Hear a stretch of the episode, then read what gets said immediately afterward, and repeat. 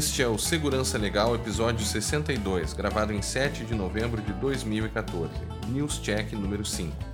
Neste episódio, comentamos algumas notícias envolvendo o direito da tecnologia e a segurança da informação, sendo elas o novo assistente residencial da Amazon, novos números envolvendo o cybercrime, o banimento do iCloud pela Rússia e a nova auditoria da urna eletrônica. Segurança Legal, com Guilherme Goulart e Vinícius Serafim. Um oferecimento Brown 5 Consultoria.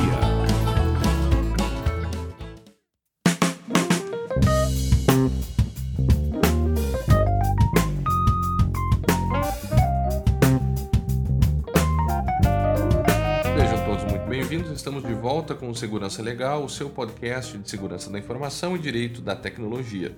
Eu sou Guilherme Goulart e aqui comigo está Vinícius Serafim. Tudo bem, Vinícius? Olá, Guilherme, tudo bom? Tudo ótimo.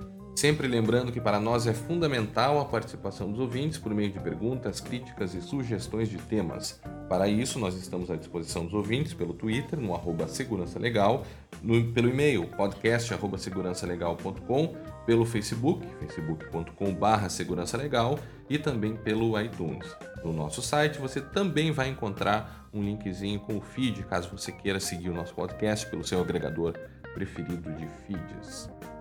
Pois bem, Vinícius, hoje o episódio vai ser um, um pouquinho diferente do normal. A gente está em trânsito aqui, o, o, áudio vocês vão notar que ele está um pouquinho uh, pior também do que o normal. É, a gente está numa, numa, sala que não favorece muito a acústica. A acústica, e aí a gente tem um pouco de eco aí, vocês vão perceber no, no áudio. É, tanto que para em função desse, desse novo ambiente aqui que a gente está gravando hoje, excepcionalmente nós não leremos os contatos dos ouvintes. Não quer dizer que nós não tenhamos, tem, temos vários aqui, mas vamos deixar para o próximo episódio e daí a gente vai conseguir fazer com, com a qualidade de áudio um pouquinho melhor. Ou seja, não fiquem tristes aqueles que nos mandaram e-mails pelo fato de a gente não estar tá citando hoje, não estar lendo hoje.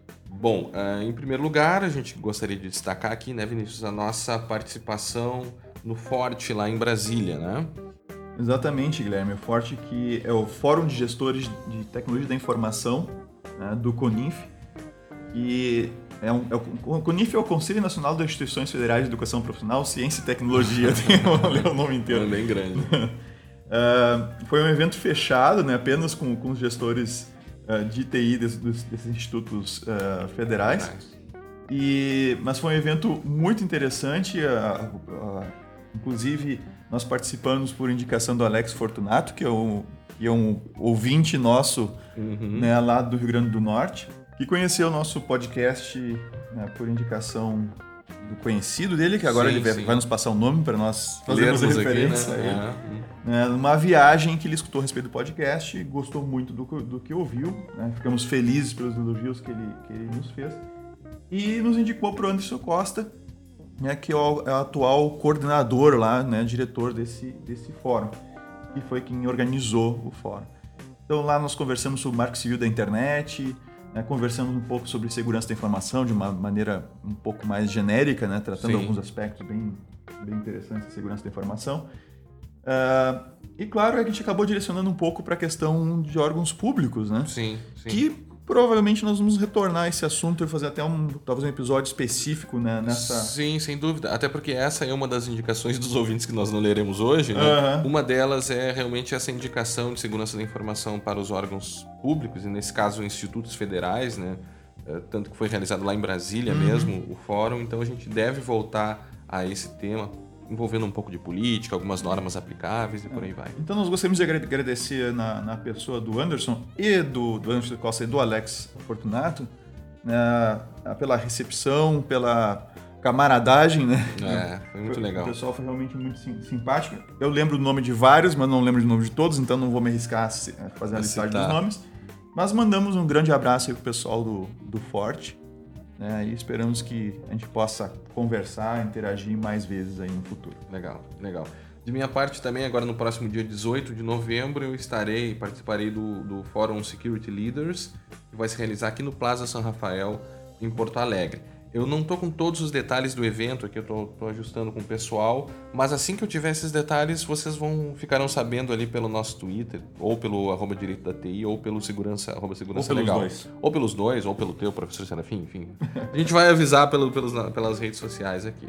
Bom, vamos direto então, Vinícius, já de imediato passando para as nossas notícias. A primeira delas é esse novo assistente pessoal, residencial, familiar da Amazon. Foi uma, uma notícia mandada pelo, pelo meu amigo Evandro Rabelo, que ele é ouvinte do podcast também. Já mando um abraço para Evandro, é meu amigo. Ele é aluno uh, acadêmico de direito da URGS e participa junto comigo do, do, do, grupo de pesquisa lá sobre direito e novas tecnologias, direito privado e as novas tecnologias, que é comandado também pelo nosso amigo professor Fabiano Menck. Uh, e aí ele nos mandou, me mandou essa notícia, olha esse link aqui, o que, que é isso? Uhum. Né? É, que seria o novo Amazon Echo. É, o Amazon Echo, que tem um. Tem, que é ao mesmo tempo tem um, é, é masculino, né? Echo. Echo, sim. Mas tem um nome feminino, é Alexa. Alexa. é. Seria o Siri eh, da, é o Siri, da Amazon. É, é o Siri da, da Amazon. A, a questão é, é, bem interessante, a ideia é muito interessante, né? Na verdade, não é ideia, é um produto já. Você pode comprar por cerca de 200 dólares lá na, na Amazon, ou na Amazon, Tomato, Tomato. Uh, é um, um assistente residencial, eu diria, né? Em que você coloca no. Você liga ele na sua casa e ele começa. Ele fica captando, monitorando tudo que você fala.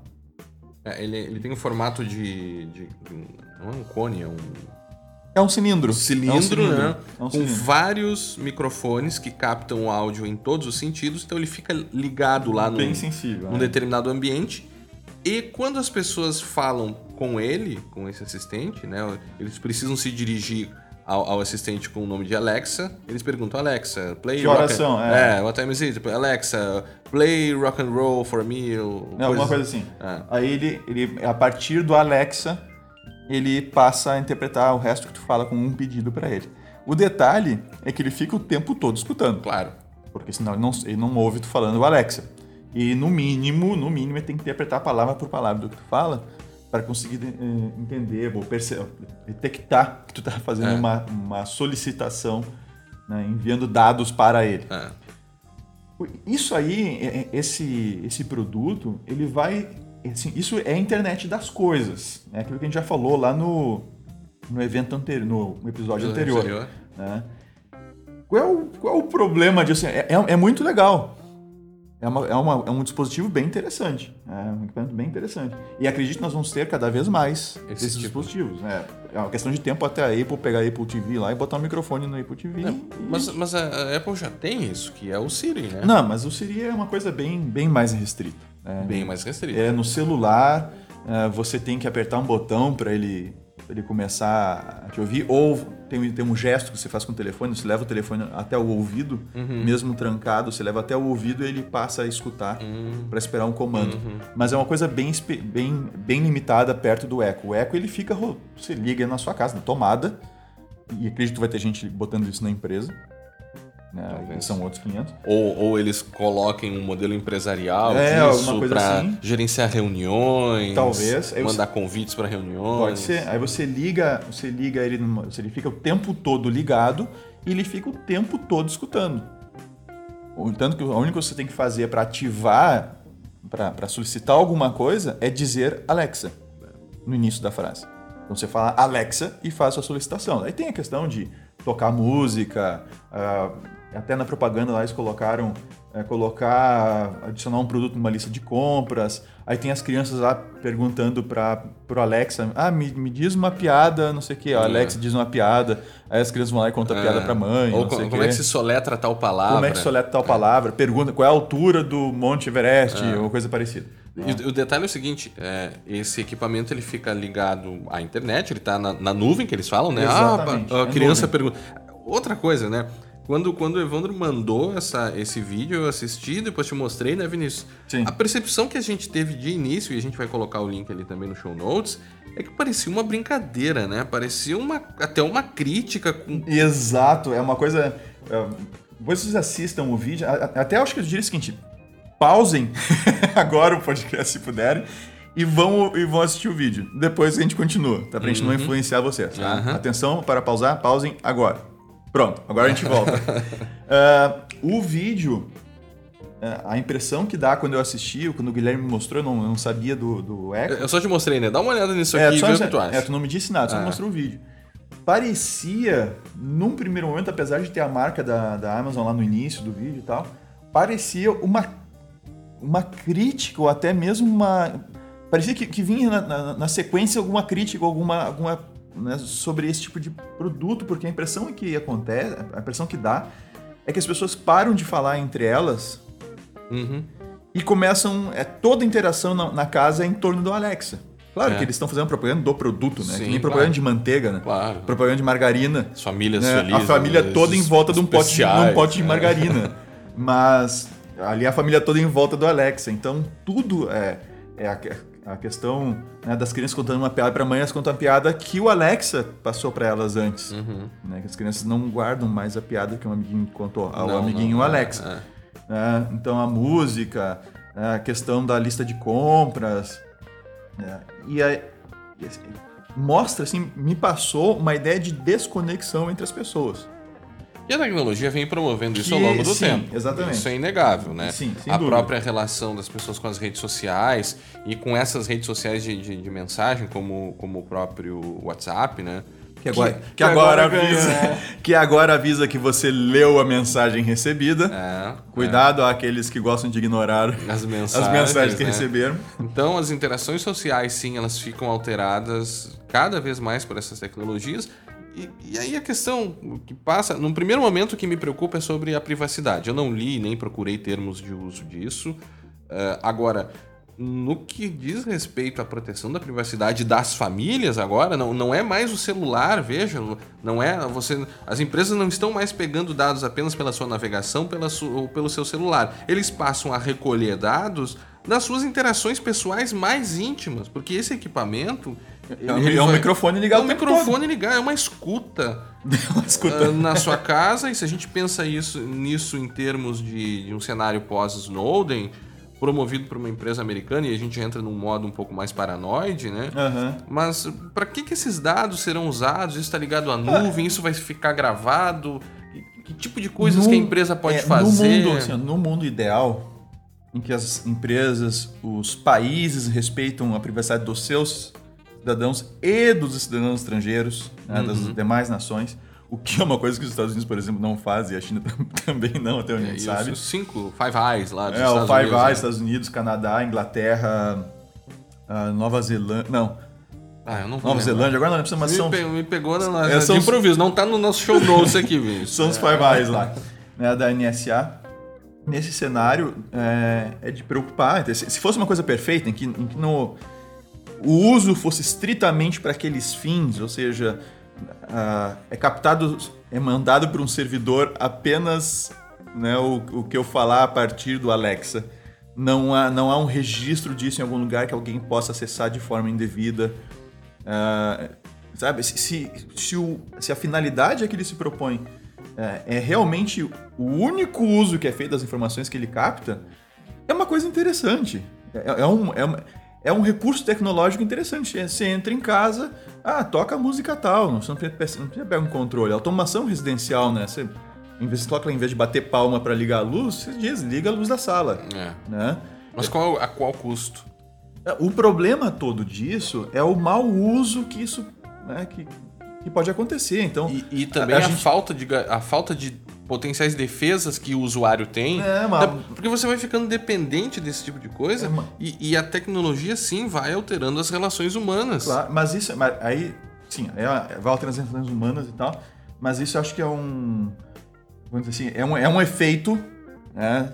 É, Se a tecnologia sendo boa ou má, tanto faz, ela vai, ela vai causar esse efeito. O Facebook, por exemplo, o próprio WhatsApp, olha, olha que coisa interessante.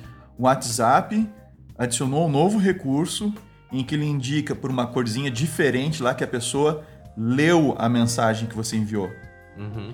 e olha o, o impacto ou a repercussão que isso está tendo. Nas relações sociais. Né, Exatamente, as pessoas colocando, todo mundo comentando sobre isso, Pô, agora, agora eu sei que fulano. Aí tem gente publicando lá no Facebook assim. Ah, agora, agora já era, né? O pessoal sabe que tu, É. que a mensagem. As pessoas estão me ignorando.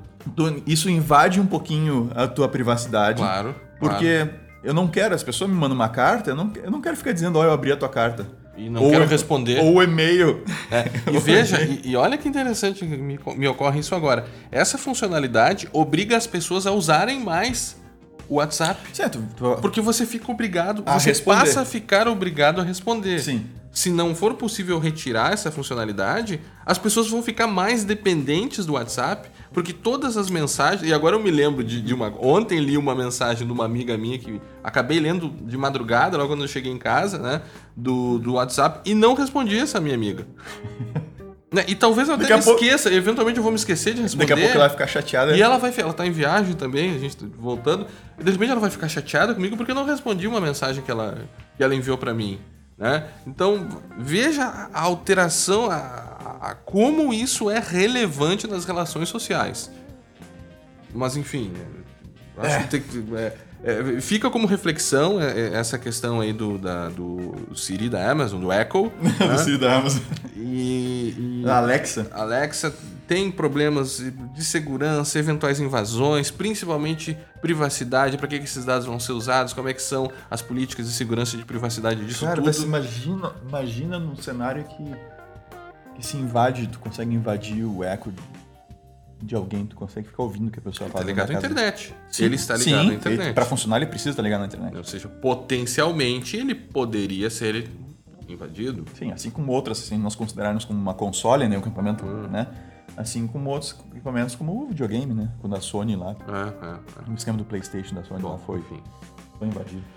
E a outra notícia, cybercrime custa 7,6 milhões por empresa. Ai, Mais uma Deus vez, essa foi uma pesquisa encomendada pela HP, e aí falou que aumentou o tempo de resposta para ataques cibernéticos, e mais uma vez, veja, eu não estou dizendo que isso aconteceu com essa pesquisa, eu não vi ah, qual foi o método é, é, utilizado, mas esses dias mesmo, nós, ontem mesmo a gente conversava com, com um professor amigo nosso e a gente falou, entre outras coisas, sobre pesquisas e, e aí você mesmo lembrou, Vinícius, daquele livro How to Lie with Statistics, do Daryl Huff, a gente já comentou várias vezes aqui, né? Que é o problema dos números em segurança, a gente já, também já falou de diversas notícias que diziam que o cybercrime custa anualmente um trilhão, e aí de repente vieram, não, não custa mais um trilhão, custa 250 milhões. O, eu me lembro agora das palavras do Assolini, falou qualquer coisa do gênero, ah, é, isso é tentar O Assolini da- medir... da- da Kaspersky. Kaspersky, né? Ele dizia, esse tipo de pesquisa tenta medir o, o imedível, né? E mais uma vez a gente vê esse tipo, e, e- e também a gente tem visto vários gestores, né, em vários lugares falando, ah, de acordo com os números tais, e, e pesquisas assim que a gente vê claramente que são pesquisas encomendadas com um fim meio comercial, assim, não é nada muito científico, são alguns questionários. É. É, é, estatística é uma ciência séria, né? Vamos começar sim, por aí. Sim, sim, Ninguém. Pesquisinha feita com o Google Formulários lá não é estatística. Não, não é estatística. Não é estatística. É, a questão, assim, o que é bom destacar, a gente não, o que o Guilherme falou, né? a gente não está falando que esta pesquisa especificamente né, é, foi feita dessa forma. Não, é um gancho. É um gancho que a gente está usando de novo, usando de novo para voltar a esse assunto. Tá? Mas o- o- essas pesquisas elas apontam, por exemplo, qual é o impacto que tem para minha empresa eu, eu saber ou ler uma notícia que diz que o cybercrime custa 7,6 milhões de dólares por empresa. É, qual, é, a- qual é a relevância? Qual é a relevância na prática disso? Né? Pensando, ah, eu estou ouvindo isso, eu estou lendo essa notícia, né? Tá lá no meu feed, entre as minhas inúmeras coisas que eu estou lendo lá, o gestor de TI, né? Ou o diretor ou presidente de uma empresa. Qual é a relevância para mim? Como isso impacta? Como isso impacta? Porque eu posso enxergar de duas maneiras. Eu posso enxergar, olha, 7,6 milhões por empresa, bom, mas eu não sou uma dessas empresas aqui. Isso não, não custa isso para mim, 7,6 milhões. É, não é esse o custo para mim. Ah, ou, ah, isso aí é, é um custo médio, então não aponta. né? Tem, tem uma empresa que de repente tem um baita de um prejuízo, né? E aí eles dividem isso pelo número de empresas na média lá e dá uma média de tantos milhões por empresa. né? E outros podem entrar numa uma paranoia, né? ou serem levados a uma paranoia uh, por uma empresa interessada em vender recursos de segurança, Uhum. né? Em que ela vai dizer assim, olha, está custando 7,6 milhões de dólares por empresa. né? então vamos lá, vamos investir 13,5 milhões, que é metade do prejuízo potencial. Vamos investir 3 milhões por ano em cibersegurança. Exatamente. É, veja E mais, aí- mais uma vez promovido pela HP. E- Sabe o que me ocorre agora? Eu estou lendo aqui a notícia diz: ah, um estudo encomendado pela HP junto ao Ponemon Institute avaliou 257 empresas espalhadas por, Por sete sete países. países. 257 es- empresas. Veja. É um a- universo a- bem limitado. A, a- estatística envolve questão de amostra, como é que eu escolho a amostra, como é que eu escolho quem, o formato de abordagem, né? Quem é perguntado, e nós já falamos sobre isso. Né? Quem, se, se você perguntar, fizer a mesma pergunta para o diretor de TI, para o presidente da empresa, para os usuários ou para os acionistas, você vai obter respostas completamente diferentes. Dentro da mesma empresa. Dentro- Se a gente for lembrar as pesquisas eh, feitas agora na- nas últimas eleições, eu estava vendo alguma- alguns métodos usados, o número de pessoas era coisa de 4 mil pessoas, 3 mil pessoas pesquisadas no Brasil. Uhum. Quantas empresas existem no mundo? Será que 257 empresas é uma boa amostra? Será que foi Em essa- sete países? né? em sete países? Né, Eu não li, não sei qual foi esse método, eu não sou estatístico, mas o que a gente precisa entender é o Você seguinte. sabe o que nós poderíamos fazer? O quê? Nós poderíamos juntar uma série dessas pesquisas aí, até pedir que nossos ouvintes nos encaminhem outras que eles vão encontrando. Uhum. E vamos entrar em contato com, com, com algum instituto de pesquisa em estatística de alguma universidade. Né? E Ah. vamos trazer algum, algum um convidado para o nosso podcast. Pra ele falar um pouco Pra sobre falar isso, seria sobre legal. Até se alguém conhecer um estatístico aí que. Ah, gente, vamos, vamos procurar o pessoal dos nossos contatos aí também. A gente pode. Vamos Né? fazer isso, que daí a gente consegue falar com mais propriedade Claro, sobre esse assunto. claro, claro. Porque a gente está aqui repetindo, né, a gente está aqui colocando coisas, impressões que a gente já leu de pessoas que entendem sobre estatística, Uhum. pessoas da área de TI, inclusive, e que criticam essas estatísticas. Né? Não é uma crítica apenas nossa, não é uma, uma ideia, né? uma, um ponto de vista que é apenas nosso. Mas a gente deixa de novo o alerta para quem, né, para quem busca se informar, para quem acompanha essa questão da segurança, de avaliar, realmente raciocinar, né? Avaliar o que, que significa essa estatística para mim e de onde que ela foi tirada, qual foi o método utilizado. Não, é, não é porque está na internet. Sim, é a velha É, história. né? é, né? E, e tem outra coisa. que Quem promove a pesquisa? Quem promove a pesquisa tem interesse? Porque esse é um ponto bem relevante também. Sim, sem dúvida. Né? Se, se quem promove a pesquisa tem interesse, eu, eu me sentiria, hum, no mínimo, tentado de saber um pouco mais sobre os métodos, né? Porque vo- você, empresa, divulgaria uma pesquisa que eh, seria ah, terrível para os seus negócios, que prejudicaria os seus negócios? Não sei. Não sei, eu acho que você buscaria. Né? Fica a pergunta. Eu me abstenho. Fica a pergunta. Você se abstém, tá? Então fica a pergunta. A nossa próxima notícia, vocês estão notando que hoje o, o- episódio vai ser bem mais curtinho, né? Mas a próxima notícia é que a Rússia decidiu banir o iCloud. Uau! né? E, e aí, é- essa, essa ação russa ah, ah, reflete também algo que se tentou fazer aqui no Brasil, que seria os dados ah, recolhidos dos cidadãos precisam ficar guardados em data centers, no, no No caso do Brasil. Brasil, aqui no Brasil.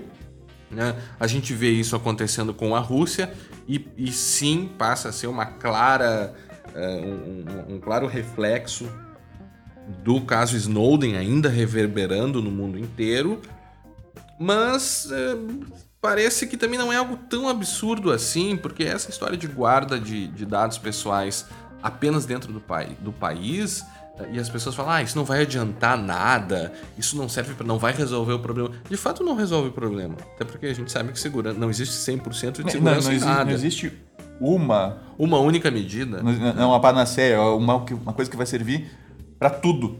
É. né? Eu, eu, eu ah, adquiro uma solução que resolve todos, todos os problemas de segurança, isso não existe. Não. Mas esse negócio da essa questão da, da Rússia, é, o, o que é interessante não é com relação ao iCloud em si, mas, e sim o que essa ação representa, né? Uhum. independente de ser com relação com o iCloud. É, eles eles estão é, criando um conjunto de leis, coisa que na Europa Na França, lá através do CNIL, já existe. Né? No Uruguai existe lá, né? Sim, sim. Na Argentina, na, na Chile. Argentina, né? já tem legislação sobre isso. Mas a Rússia está indo na direção de ter eh, leis que controlem aonde os dados serão mantidos ou para onde, pra onde eles podem ser enviados. Sim. né? No caso da União Europeia, apenas para países que detêm o mesmo nível de segurança e de proteção Aos dados pessoais Europeia, que a União Europeia, Europeia exige. Não menos. Exatamente. Não menos. Então, isso mostra que, ou seja, a ideia. Outra coisa é, é se isso é prático ou não. Estávamos conversando inclusive sobre isso lá em Brasília com o pessoal do Forte. A, a ideia de armazenar ah, tudo dentro do, do Brasil, né, em data centers localizados em território nacional, os dados pessoais né, de brasileiros, ela não é tão fora da casinha assim. Não, Não, é é tão- tão. Mas eu diria que o, que o, o correto seria seguir o que a França fez, o que a União Europeia, né? A gente cita a França que a França é. O exemplo mais presente na- nos nossos estudos. Isso, que é que através do CENIL e tal, que a gente já comentou várias vezes aqui no, no Comissão, podcast. Comissão Nacional de Informática e Liberdade. É muito interessante. O CENIL é, é um órgão bem interessante. E eu acho que seria um- a ideia seria um meio termo, ou seja, o Brasil tem uma lei de proteção de dados pe- pessoais Sem dúvida. que a gente precisa, Claro. né? Que eu acho que é a próxima tá lei pra que vir, vem. é, né? tá para vir. Ou- Não sei se não vai ter que acontecer algum escândalo para aprovar a lei do Talvez, dia, do dia para noite famoso, de né? novo. Aí sim, aí nós estamos ralados. Mas a gente precisa dessa, dessa, dessa lei. E, e esse meio termo de, olha, não, não precisa estar no Brasil, Uhum. mas tem que estar em algum país que garanta, no mínimo, né, esses controles aqui, essas, essa segurança aos dados pessoais Sim. né, que é o que o CNIL faz, é o que a União Europeia como um todo faz. A Rússia está indo para um caminho mais radical, de assim, de É. não vai, não vão colocar fora esse negócio. Eu, eu vou te dizer, eu não, eu não li ainda o projeto, até onde eu sei é um projeto de lei aqui. é, e o meu russo tá meio enferrujado, assim. comecei a ler em russo ali, né? Mas. mas Eu, te- eu tenho, eu tenho um conhecido só que fala russo, que há É? muito tempo eu não falo com ele, que é, o, é o Lichtler. Aham, aham. né? E- Fala russo. Fala russo, fala Ah, russo. É, mas veja, o- o- todos os países que, que decidem utilizar ou, ou que decidem manter uma lei de proteção de dados, sem exceção, eles trabalham com a ideia de uma autoridade central de controle e de supervisão. né? É, assim, a França e todos esses eh, fazem a mesma coisa. E nós temos uma questão aqui do ponto de vista jurídico importante. Obrigar a empresa a guardar os dados no país significa obrigar a empresa a ter uma, uma subsidiária sua ou até mesmo um- uma, uma parte da sua empresa também no país. O que significa que o sistema jurídico daquele país consegue atingir com muito mais facilidade aquela empresa. Uhum. né? Então, eh, se, se ela também está funcionando no país, é muito mais fácil de atingir do que tem precisar de um acordo internacional ou alguma coisa do gênero. Então, guardar os dados no país não vai resolver o problema de segurança, mas permite que o judiciário daquele país consiga multar a empresa, né? permite que essa autoridade de controle consiga eh, eh, eventualmente eh, cuidar ou verificar, eventualmente auditar as suas operações. Tem- Tem, tem uma série de coisas que essa medida ah, ah, permite. Agora, nem o Marco Civil queria fazer, apenas dizer guardem os dados aqui, sem uma autoridade de controle, sem ah, uma empresa ou alguém, uma empresa não, mas uma entidade governamental que consiga monitorar, verificar e acompanhar, auditar, editar regras, Não adianta pra- nada. não adianta nada, porque quem é que vai, quem é que vai cuidar disso? E aí a gente tem. Ah, antes o Assolini também fala russo. Mas O Mussolini também ah, uma, uma outra questão é. fala russo. Sim, É? sim, sim. Se você estiver nos ouvindo, nos, nos confirme. É, no- nos manda aí uma. Fala alguma coisa nos manda. Não, não vale o Google. Não vale pegar o tradutor do Google, botar lá uma frase e botar o Google falar. Ah, tá certo. Mas a, a questão é a seguinte, a gente volta nesse ponto, aquela questão do código, o código legal, né? Uhum, Versus código de programação, né? uhum. Ah, o, o, código de o código de programação, o código fonte, ele tem mais poder no sentido prático da coisa. Ah, é a teoria do Lawrence Lessig. Isso, exatamente. Então a gente tem. O código legal pode dizer, né? As leis podem dizer. Tu não pode armazenar informações pessoais de cidadãos brasileiros em data centers no exterior. Vamos pegar a versão mais radical da coisa. Sim. tá? E E aí alguém lá faz um programa, faz um, né, desenvolve um sistema em que ele tá, ele mantém uma cópia aqui, mas faz um backup na nuvem, no data center lá na Ásia. Uhum. Pronto, acabou. Entende? Claro. Até alguém verificar, até alguém detectar que isso está acontecendo, não, não é bem assim. né? Como é que a gente vai descobrir isso? Ah, se caso exista algum tipo de auditoria, e mesmo assim tem que ser uma auditoria capaz de levantar esse tipo de ponto, não pode ser uma auditoria que a pessoa chega lá só com checklist e. Ah, você armazena dados de pessoas, de cidadãos brasileiros no exterior? Não, né? Tu marca um checkbox, não e acabou. Tem que ser alguma coisa verificada.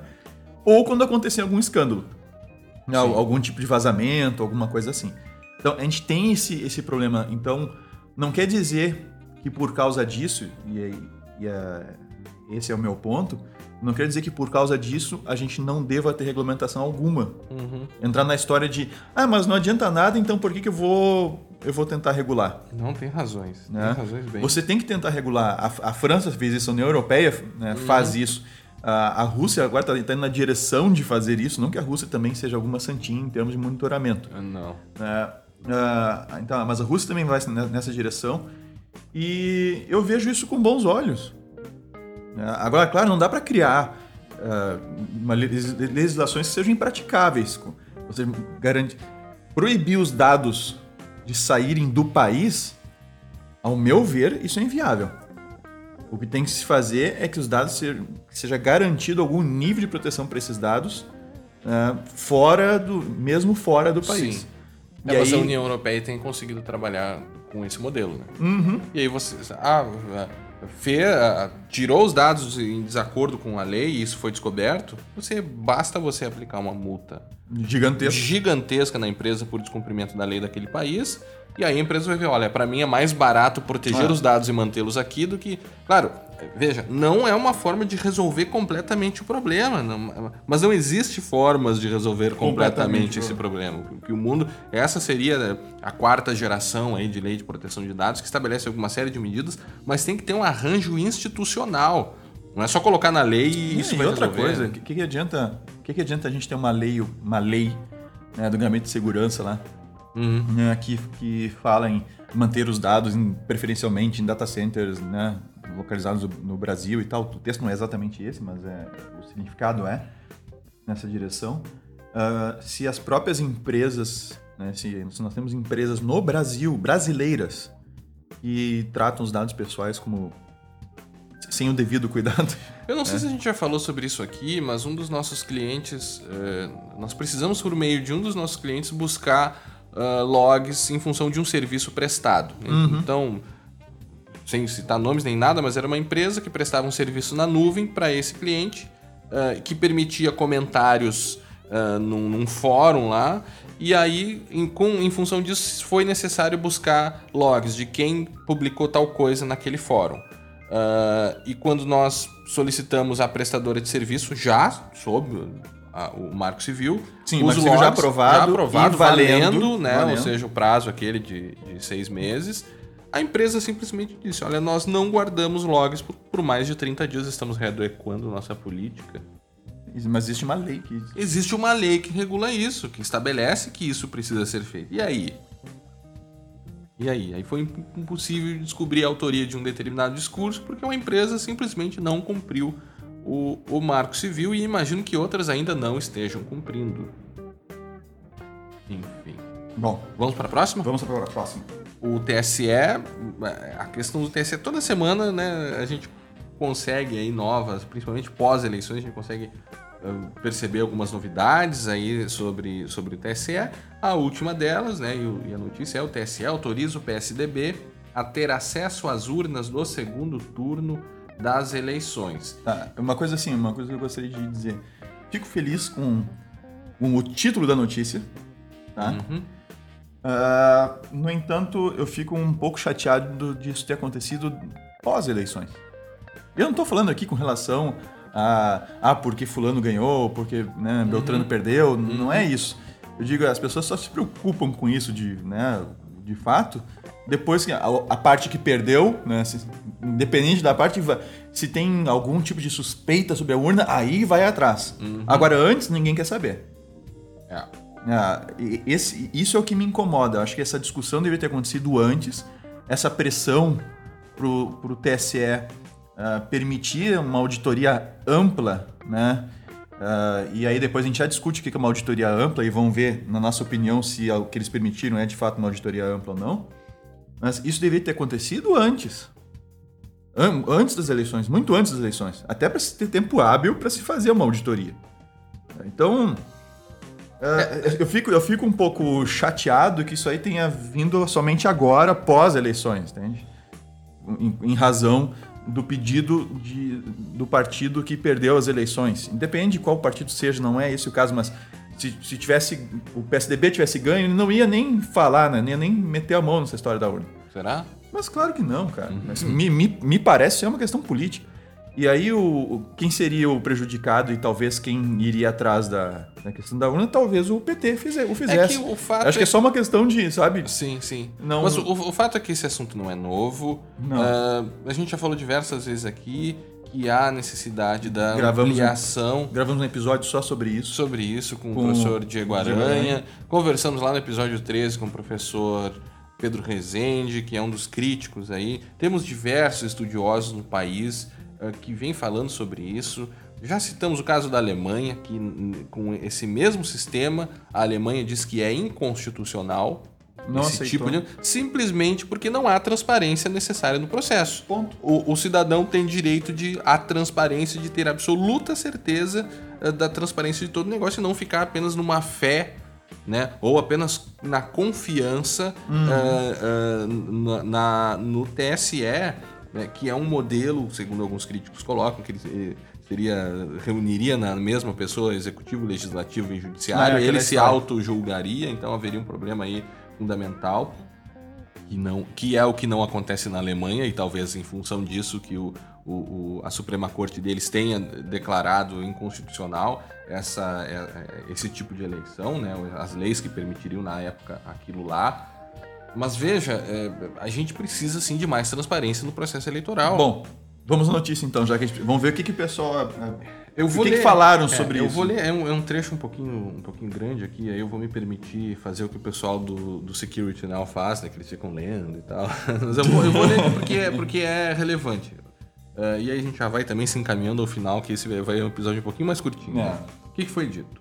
Passo a ler. Quanto mais os pleitos eleitorais forem disputados, maior terá a desconfiança, a possibilidade de suspeita se nós não operarmos com toda a transparência, disse o ministro Gilmar Mendes. Perfeito. Ótimo. Perfeito. Nós estamos dando uma resposta para pacificar os espíritos para evitar esse tipo de suspeita.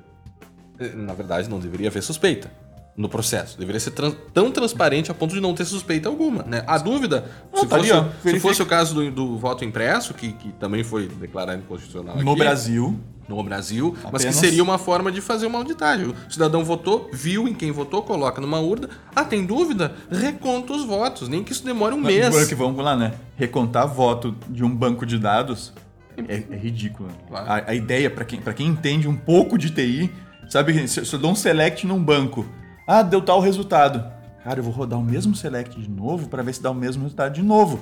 Se eu tô fazendo uma contagem, cara, a não ser que o banco esteja completamente corrompido, o sistema esteja completamente Ah, sim, louco, sim, sim. ele vai dar sempre o mesmo resultado e não é uma, não vale, não é uma- a gente faz uma recontagem quando há o risco da pessoa ter contado errado Sim. né? Mas um, um banco de dados né, não vai contar errado. Que é o que eu tenho a impressão que, que está acontecendo, porque eles vão obter boletins, vão obter É. dados, logs das contagens, por aí vai. A, a questão é se, esse, se, essa, se essa auditoria é diferente do que os outros partidos É. já fizeram. Vamos, vamos adiante, Vamos então.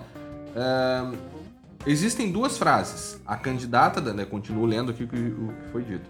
Existem duas frases. A candidata à reeleição dizendo a gente faz o diabo para ganhar as eleições e as palavras do ex-presidente e patrono da candidata, o ex-presidente Lula, eles não sabem do que somos capazes de fazer para garantir a eleição. Isso gera um enorme germe de desconfiança e por isso que as nossas cautelas têm que ser redobradas, declarou o ministro Gilmar Mendes. Eu repito, não há que se ter dúvida quanto à lisura do processo, porque se há possibilidade de dúvidas quanto à lisura do processo, já é problema. ele já não é transparente o suficiente. Tá falta- é- é- significa que falta transparência. Outros ministros criticaram indiretamente o pedido do PSDB o ministro Gilmar Mendes. O ministro Henrique Neves, por exemplo, e aí me parece que é o- a pior questão aqui da notícia. Uh, afirmou que a corte eleitoral não poderia levar a sério boatos de internet. Para, para, para, para, para. Se a gente tivesse efeitos uh, de som aqui no, No nosso no- podcast. A gente teria um freio aqui, um carro freando nesse momento. Boatos de internet, tá? Ah, sim, nós temos boatos de internet. E, e boataria na internet é o que mais, é o que mais existe. Sobre qualquer coisa. Sobre qualquer coisa. Sobre qualquer coisa. Agora, se o, o ministro está prestando atenção apenas dos boatos de internet, e apenas o que ele está vendo, ele está usando muito mal a internet. Não está sabendo selecionar as notícias. Eu acho que a assessoria dele deveria trabalhar um pouquinho melhor no selecionar as notícias e as, as Os fontes. estudos. Os estudos são feitos em cima disso. Uma coisa é boataria. Outra coisa é um estudo técnico, né, científico, e aí para ser científico nós temos que ter dados, temos que ter evidências, tem que haver fundamentação, né, apontando que sim, nós temos problemas. Um estudo científico não é boato de internet.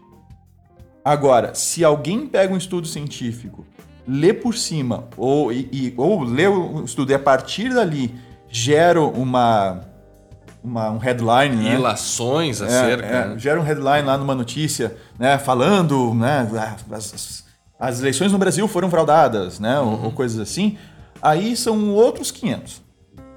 Agora, que nós temos ah, estudos sérios apontando para problemas na, na urna, nós temos.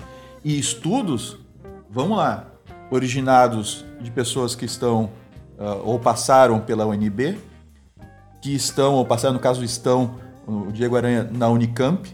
São duas das maiores instituições. Pera aí, assim, pera aí, se isso é boato de internet, então não me venham pegar depois um estudo feito na Unicamp e dizer que é sério. Né, Se você quer colocar tudo no mesmo balaio. Sim, sim. Entende? Nós temos o grupo Seminde. Basta pesquisar na internet pelos nomes Diego Aranha, o professor Pedro Rezende, a doutora Maria Cortiz, o, o, o que é Seminde, o, o engenheiro aquele do, do Seminde também, O Brunazo Filho, o Milcar. Amilcar Brunazzo Filho e tantas outras pessoas que vêm estudando. O Amilcar, por exemplo, é acompa- acompanha internacionalmente a lisura de outras eh, eh, eleições eletrônicas. Né, como convidado, como reconhecido mundialmente como especialista na área, assim como todos esses que eu citei. Exato. E aí, assim, ó, nós temos estudos sérios sobre isso. Então, nesse sentido, e por isso que eu tô, eu tô sendo bem ah, Enfático. enfático, nesse sentido, eu, eu sim estou falando diretamente à assessoria do, do ministro. né? procure melhor suas fontes, né? assessore me- melhor o ministro, para que não se resuma, não se coloque tudo no mesmo saco estudos científicos e botaria na internet. Continuo lendo então. Todo o processo de votação eletrônico foi editado, elaborado por esse, esse- né, este tribunal há mais de seis meses. Pela internet, muitas histórias aparecem. E- agora, né? É, eu vou ter um Na agora. internet, em tese, Elvis Presley está vivo, disse o ministro. O sistema, de um lado, permite toda essa fiscalização, mas ele não é imune a boatos. Mas esses boatos não são nada menos que boatos, pontuou o ministro. Essas redes sociais aceitam quaisquer informações que sejam divulgadas, complementou a ministra Luciana Lócio, pontuando que além de Elvis Presley, Michael Jackson também estaria vivo conforme os boatos da internet.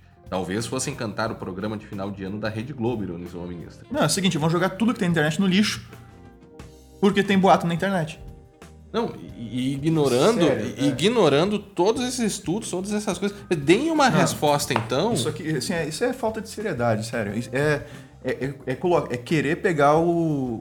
Vamos dizer assim, é tratar aquele que ouve como ignorante. Você pega um relatório do CEMIND, você pega a própria atuação de todos esses profissionais, desses professores respeitados. Você pode não concordar, mas você precisa rebater isso com, com argumentos científicos, com, ah, não citando Michael Jackson, Elvis Presley. Não, isso, isso aí parece, sabe o quê? Pa- Parece aquelas, aquela, aquelas piadinhas de quando, tem os- quando os debates eh, políticos são, são ruins, sabe? Que é, é, em vez da pessoa rebater de uma forma à altura, né, discutindo à altura um assunto e tal, ela começa a apelar para desmoralização do oponente. Né? Coisa que a gente viu aí os- todos os políticos fazendo nessa eleição. Sim, Inclusive, o próprio Diego Aranha foi né, se houve esse, esse argumento ad hominem, ali vão, vou desqualificar o falante para diminuir. exatamente. Foi Então- feito em algum momento, então- não lembro qual, mas eu lembro que isso aconteceu com Então, o que está sendo dito ali é que, como está publicado na internet, e como na internet também tem publicado coisas doidas como Elvis Presley e Michael Jackson ainda estão vivos, né? e coisas muito tenho- piores. Não, eu não tenho, lendo, não tenho lido tanto essa coisa que o Michael É, Jackson não, e o Elvis é, Presley é, está é, talvez as, as fontes aí têm que ser melhor escolhidas, né? A pessoa tá navegando, não tá navegando Tem muito uns bem na boatos internet. bem melhores para usar como tá exemplo, louco. né? Não, mas assim, ó, é, me preocupa muito quando a gente é, verifica que ministros estão se reportando a esse problema dessa forma. Numa forma jocosa, é, numa forma que não é séria. Ministros que julgam questões como essa. Que julgam questões... Então, ou Eles seja, eles estão... demonstrando, é. Eles estão... Já, já uma são... pré-con- uma- uma- uma- um preconceito, Um uma preconce- ideia pré-concebida concebida. sobre qualquer coisa que, que seja uma crítica ao sistema eleitoral. É isso? Exatamente. E tá colocando isso tudo no, no mesmo balaio. E exatamente esse tipo de coisa que não- nos tá, que está nos preocupando com relação à urna eletrônica. Não, eu não entendo o porquê de toda essa confusão relacionada à, à, à transparência. Seja, abre a urna eletrônica, caramba. De novo, aquilo que a gente já falou em outros episódios, não é um produto que a gente está. O TSE não, não é uma empresa privada que tem um produto que ela quer vender para outros lugares. A impressão, às vezes, que dá é essa. Ninguém quer destruir o TSE, ninguém quer, ninguém quer fechar o TSE, pelo contrário. né? ninguém quer isso. É. Agora, o, o, o que a gente quer é transparência né, na questão das eleições e isso sim envolve a urna. A não ser que haja má fé deliberada nesse processo. Ah, e é, eu- isso- Agora, eu não sei o porquê dessa, dessa. Quando se fala em transparência da urna, quando se fala em auditoria de código, eu não sei por que essa reação tão forte contra isso. Se não. Entende? Se, é, Se não há problema, se por não há que problema, não- por que não- não abre? Não, entende? Por que, que não abre? Então, é, isso é, isso, é, isso é muito importante. E aí me incomoda mais ainda quando a gente vê ministros, como tu disse, que vão julgar é, coisas relacionadas à, à urna eletrônica, ah, tratando de uma forma superficial, jocosa, né, ah, um assunto tão, tão importante, tão sensível. A, a ponto de comparar as notícias relacionadas aos problemas na urna com, o- com a bateria da internet que diz que o Elvis Presley e o Michael Jackson tá, Não, tá vivos. completamente Mas, diferentes. mas não, é- não tem cabimento isso. Assim, realmente me preocupa ver ministros fazendo isso. Agora, o que que o, que que, o, que que o PSDB conseguiu agora? Né? E, e- e repito, se tivesse sido o contrário, se o PSDB tivesse ganho a eleição, talvez o, a gente estaria. O que, que o PT conseguiu agora? Né? A gente tá- Talvez. talvez a gente esteja falando Talvez, talvez. né, conseguiu uma, uma auditoria. né? O que, que essa auditoria permite aí, Guilherme? O que, que, eles, o que, que eles permitiram? É, acesso a, a- a boletins. É, Mas, mas vamos, vamos, ver- vamos ler se acha que isso é importante. No momento que a gente reclama que falta que tem que ter a transparência. É. A gente reclama que tem que ver a auditoria. Então agora a notícia é, bom, o TSE permitir uma auditoria completa. É, terão É. acesso a cópias digitais de boletins de urnas, cópias impressas de votações de sessões eleitorais, dos arquivos eletrônicos, das cópias eletrônicas dos logs, registro de votação, ordens de serviço das urnas eletrônicas, programas de totalização de voto e acesso aos softwares das urnas. Ó, é, isso é o mais importante, eu diria. O resto também, é- também é importante. O, o conjunto de informações, na verdade, é, é importante.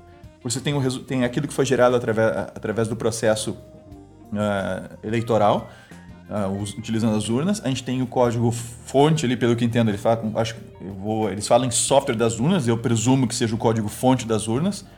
É, e mais interessante ainda, além do código fonte das urnas, algumas urnas, né, ou seja, utilizadas na eleição. Uhum. né? Não um código completamente. Ah, tá aqui o código que a gente usou em todas as urnas. Não.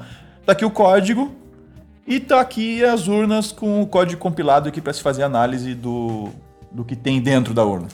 Né? Ah, a forma exata, assim, os dados, ótimo, perfeito. Acho que nesse sentido, a, o, o- parabéns pelo TSE. Finalmente, né, algo que a gente não tem nem como criticar. né? Perfeito, essa listagem de informações vão ser dadas para a auditoria, perfeito. Resta saber como é que essa auditoria vai ser realizada. Então, por exemplo, qual vai ser o ambiente em que essa auditoria vai ser realizada? Porque até hoje as auditorias são feitas como? né? Você vai até o TSE, usa equipamento do TSE.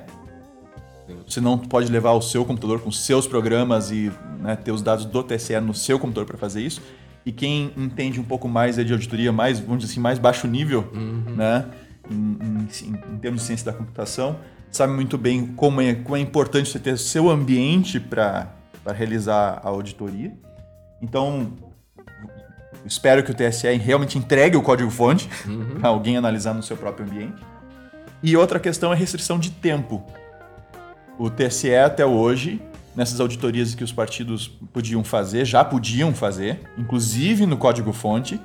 Ela e foi a situação que a doutora Maria Cortiz lá revelou. Isso, que o Diogo Aranha também. Que ele do Inserator, né? Que permitiria. Isso.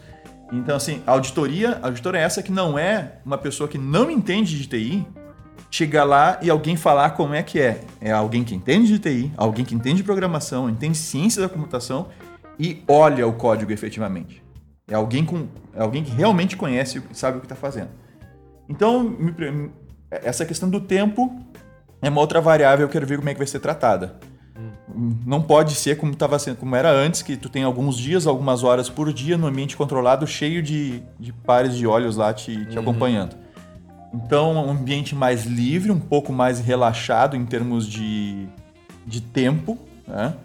e que o auditor realmente possa pensar, se debruçar sobre as coisas e não estar tá apressado ali para encontrar rapidamente alguma coisa, porque não vai ter tempo para verificar tudo. Então, vamos ver como é, que, como é que vai se desdobrar isso, mas eu acho que a notícia, a primeira notícia já é muito interessante. Já, já, já me agradou bastante, eu diria. Sim, é. é. estamos evoluindo aí na preocupação para esse problema. É, vamos, né? ver como é que não, isso. Não é, não é simples, não são mais simplesmente, eu já, já, de minha parte eu já encerro, não são mais simplesmente boatos de internet. É, um, é o PSDB que quase ganhou as eleições preocupado com a lisura de todo o processo. Sim. Então acho que nesse ponto aí, enfim, se não, se tudo correr bem houve uma evolução. Sim, se tudo correr bem, se nós partirmos aí para um, por um processo de, de verdadeira auditoria, Limpo, eu diria. sem interesse, aberto, sem nada. Né, né? Com, sem restrições de tempo como a gente tinha, com acesso pleno aos códigos fontes, no ambiente de teste do próprio auditor. Né? Claro que se pode negociar alguma questão aí em termos de restrição para não vazar código, se for o caso. Né? Mas eu, eu, imagino que isso é um, é um, é um, passo positivo na direção da, da transparência da, das eleições. E com isso eu também encerro a minha participação.